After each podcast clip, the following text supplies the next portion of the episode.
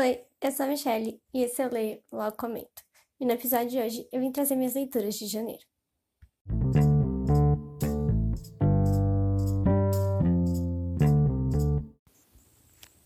Eu comecei janeiro lendo Carry On, da Rainbow Rowell. Inclusive já tem resenha aqui no podcast. É... Carry On vai contar uma história sobre um menino que se descobriu bruxo quando era novo. Ele não conheceu os pais, ele era órfão e ele viveu muito tempo em orfanatos, até que o mago chega e explica para ele que ele é um bruxo, que ele tem poderes e que ele teria que ir para uma escola de bruxaria. Isso só familiar um pouco, não é mesmo? E aqui ele tem uma missão da vida dele, que é acabar com o Inception. E o Inception é um ser que ele suga toda a magia do lugar onde ele se instala. Então, para onde esse, essa, esse ser chega, onde esse ser vai, toda a magia que tem ali é sugada e nunca mais volta a ter magia naquele lugar. E a grande missão do Simon é matar o Inception. Enfim, a história é muito engraçada. É... Parece meio que uma sátira do Harry Potter. Então, foi muito cômico. Eles, o nome dos feitiços são bem engraçados. Mas, como eu disse, tem resenha aqui no podcast. Então, se vocês realmente têm curiosidade para saber um pouco mais sobre o livro, é só ir no, nos outros episódios do podcast que você vai encontrar. Minha segunda leitura foi Magnus Chase. É, eu li os três livros do Magnus Chase, que foi A Espada do Verão, O Martelo de Thor e O Navio dos Mortos.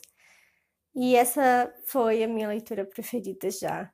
É, eu me apaixonei pela trilogia. O Rick Riordan trouxe importantes nesse livro, nessa trilogia. É que a gente vai conhecer o Magnus, o Magnus vai descobrir que ele é um semideus nórdico só que o Magnus ele vai morrer. E não, não é um spoiler. Ele simples morre, simplesmente morre logo no começo do livro.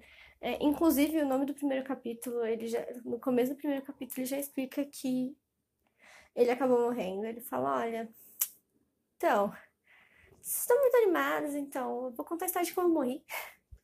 Então é bem engraçado. O Rick Riordan sempre traz essa coisa cômica, né? Tanto no nome dos capítulos quanto na própria narração, os personagens dele sempre têm um lado bem cômico e eu adoro isso, porque torna o livro muito mais leve de ler. Só que aqui no primeiro livro, o Magnus vai ter que encontrar a espada do verão. E só que assim que ele vai acabar morrendo, só que ele vai ter uma missão. E, enfim, gente, é, tem a resenha do primeiro livro. Não posso contar mais sobre o segundo e terceiro, mas vai ter resenha aqui no podcast, então é só ficar de olho que logo logo já tem resenha do, terceiro, do segundo e terceiro livro. Bom, minha terceira leitura foi Vergonha, da Britney C. Cherry. É... Foi o livro que a gente vê a capa. Inclusive, já também tem resenha aqui no podcast, é só ir lá. Mas, inclusive, foi um livro que me enganou bastante é, quando a gente vê a capa. É um cara sem camisa, todo tentando seduzir. Mas no final a história trata de relacionamento abusivo, trata de como a gente pode dar a volta por cima, de como a gente tem que ser feliz e se pôr em primeiro lugar quando precisa, sabe? Não que a gente tenha que ser uma pessoa extremamente egoísta, mas que a gente tem que aprender que a gente tem que se importar um pouco mais com a gente do que só se importar com os outros. A gente tem que parar de se importar tanto com os outros e se importar mais com o que a gente sente, com o que a gente acha melhor pra, gente, sabe? Foi um livro lindo, eu chorei várias vezes e eu comento bastante nisso no episódio com resenha aqui no podcast. Então, é só ficar de olho também. Só ir atrás que tem também episódio com a resenha de vergonha da Britney Cherry. Outro livro que eu li foi A Mentira Perfeita. Esse eu acho que é o único livro que não tem resenha, tirando os dois livros mais. É, um dos únicos livros que não teve resenha ainda.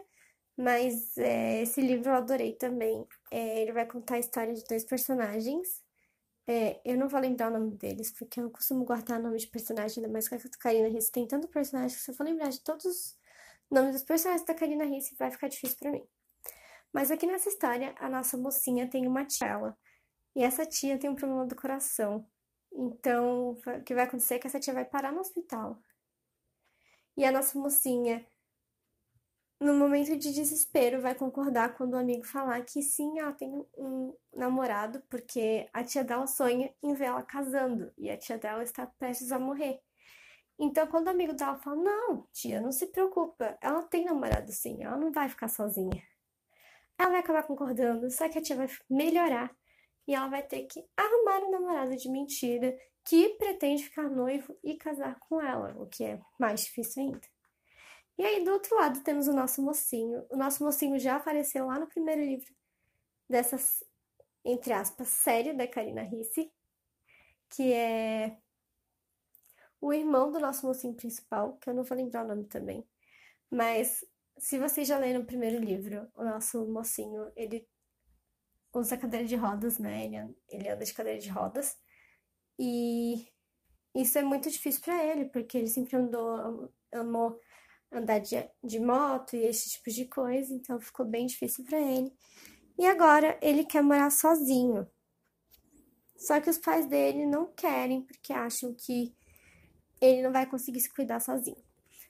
E ainda mais porque eles acham que ele acabou tentando. É, ele não tá feliz, então eles têm medo dele acabar fazendo alguma coisa de ruim para ele mesmo. E aí eles vão falar que ele só vai poder morar sozinho se ele tiver um tipo de babysitter. Mas, enfim, ele vai acabar falando que sim, ele tem uma cuidadora. E aí que esses dois vão se encontrar e ter os destinos entrelaçados. Mas não pensem que eles vão ser amigos e aceitar tudo de boas logo no começo. Na verdade, eles não vão gostar um do outro. Logo de cara vai ter muitas brigas, então é um romance com gato que eu amo. E é uma história que vale muito a pena. Então, logo, logo vou fazer aqui resenha no podcast para vocês poderem saber um pouquinho mais. Então é só ficar de olho. Bom, agora o último livro que eu li foi o primeiro livro de As Provações de Apolo, que é O Oráculo Oculto. Aqui o nosso deus Apolo vai virar humano. Depois de Heróis do Olimpo, o, o Zeus acaba fazendo com que ele vire imortal, que o Zeus fala que foi ele que foi o culpado pelas coisas que aconteceram durante todo o Heróis do Olimpo. Que eu não vou entrar em detalhes porque são spoilers de outras séries do Rick Jordan e eu não quero trazer spoilers para vocês.